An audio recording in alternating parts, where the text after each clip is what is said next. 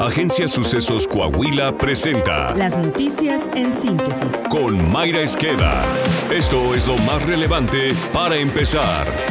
Según el Consejo Nacional de Evaluación de la Política de Desarrollo Social, el Coneval, durante septiembre aumentó 6.1% en el costo de la canasta básica de alimentos en zonas urbanas, pasando de 2.114 pesos mensuales por persona a 2.243 pesos. En las zonas rurales, el costo promedio de la alimentación básica fue de 1.721 pesos mensuales por persona, un 5.9% más que el mismo mes del año pasado. Esto implica que una familia de cinco integrantes en una zona rural necesita 6.884 pesos cada mes solo para costear la alimentación básica en nutrientes. Para la misma familia, en una zona urbana, el costo asciende a 8.972 pesos mensuales.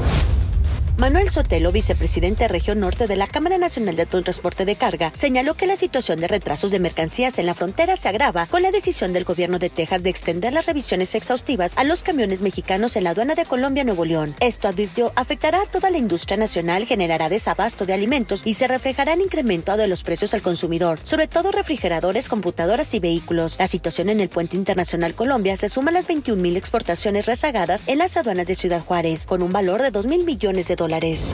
Al exigir recursos para poder sembrar, la productora Rara Amor y Rosalba Loya rechazó el programa Sembrando Vida. Durante el Parlamento abierto del presupuesto para el campo 2024, pidió que haya otro tipo de apoyos porque con el actual gobierno de Morena hubo un abandono para el sector. Eso no es ayuda para nosotros. La ayuda es que lo que antes nos daban al- algo de para sembrar, para trabajar nuestras tierras. Ahora es sembrando nomás caguamas, sembrando, sembrando birrias. Entonces, eso no es, no es vida para nosotros. Eso no es vida, López, eso no es vida.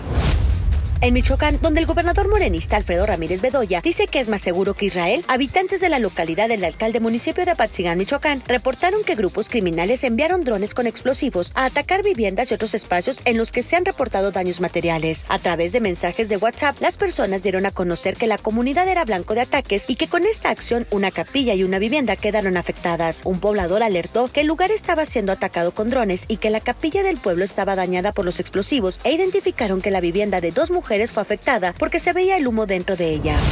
Durante la sesión del Consejo General del INE, se aprobó que no podrán ser representantes de partidos en mesas receptoras de votos las personas servidoras públicas, operadoras de programas sociales y actividades institucionales similares, así como las y los servidores de la nación. Y como usted se imagina, los representantes de Morena exigieron desaparecer dicho requisito al argumentar que un gran número de la población trabajan en un área de gobierno para llevar apoyos a los ciudadanos. A su vez, los partidos de oposición y consejeros coincidieron en que la misión del instituto es garantizar que las personas que influyen en el proceso electoral deben ser neutrales. En elecciones concurrentes, es decir, donde habrá elección de cargos federales y locales, los partidos nacionales podrán nombrar a dos propietarios y dos suplentes, así como un representante general por cada 10 casillas en zonas urbanas y uno por cada 5 en zonas rurales. Para la elección del próximo año se instalarán 171 mil casillas.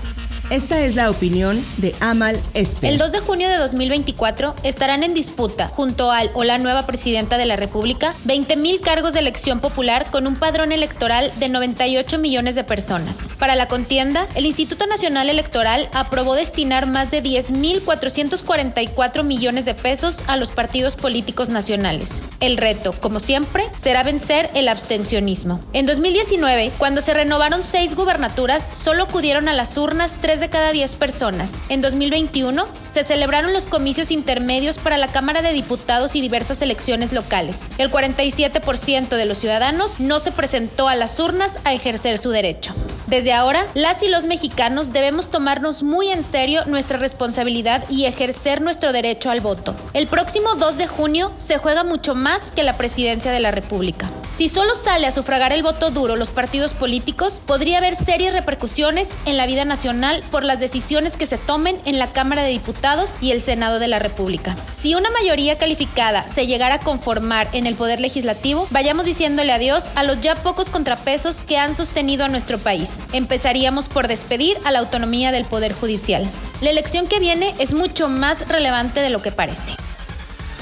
Internacional. Luis Alfredo Garavito, Alex la Bestia y asesino de casi 200 niños en Colombia, murió debido a múltiples fallas de salud por enfermedades preexistentes. Garavito cumplió una pena de 40 años de prisión en la cárcel de máxima seguridad en Valledupar, en el norte de Colombia. Es considerado desde su captura en 1999 como el peor asesino en serie del mundo. Garavito sembró el horror en al menos 11 de los 32 departamentos del país, asesinando a 186 niños, incluyendo dos en Ecuador y violando a 200, según él mismo lo confesó en 1999. El asesino atraía a sus víctimas haciéndose pasar por vendedor ambulante, monje indigente, persona discapacitada o incluso representante de fundaciones falsas para ancianos y niños, con el objetivo de tener acceso a las escuelas. Allí se ganaba la confianza de los niños, después les invitaba a dar un paseo por zonas rurales. Cuando los niños empezaban a cansarse, Carabito lanzaba el ataque, los amarraba con nylon, los violaba, mutilaba y después les cortaba la garganta, los decapitaba. Coahuila. En gira de trabajo por municipios de la región centro desierto, el gobernador Miguel Ángel Riquelme Solís entregó obras de infraestructura vial en los municipios de Cuatro Ciénegas, Sacramento y Monclova, donde más de 100 cuadras fueron pavimentadas y rehabilitadas con nuevo asfalto, donde se aplicaron más de 30 millones de pesos. El mandatario compartió que 49 días de concluir su mandato sigue visitando las regiones de la entidad y próximamente dará el informe de gobierno para que el arranque del gobernador electo Manolo Jiménez sea seguro y con un Coahuila mejor. Saltillo. El alcalde José María Frastrosiller dio arranca el programa Saltillo Me Gusta de Colores, en el que al menos 959 espacios públicos recibirán aplicación de pintura en juegos, canchas, bancas, aparatos de ejercicio urbano, cordón cuneta y rampas para personas con discapacidad. Con una inversión de 1.4 millones de pesos, la Dirección de Medio Ambiente y Desarrollo Sustentable será la encargada de este programa que durará tres meses y que se suma a las acciones de cuidado y mantenimiento de parques, plazas públicas y áreas verdes de Saltillo. El avance de nuestro podcast deportivo con Alondra Pérez. Arranca la semana 6 en la NFL, escándalo en selección nacional de Italia por apuestas y Argentina vence a Paraguay rumbo al Mundial 2026.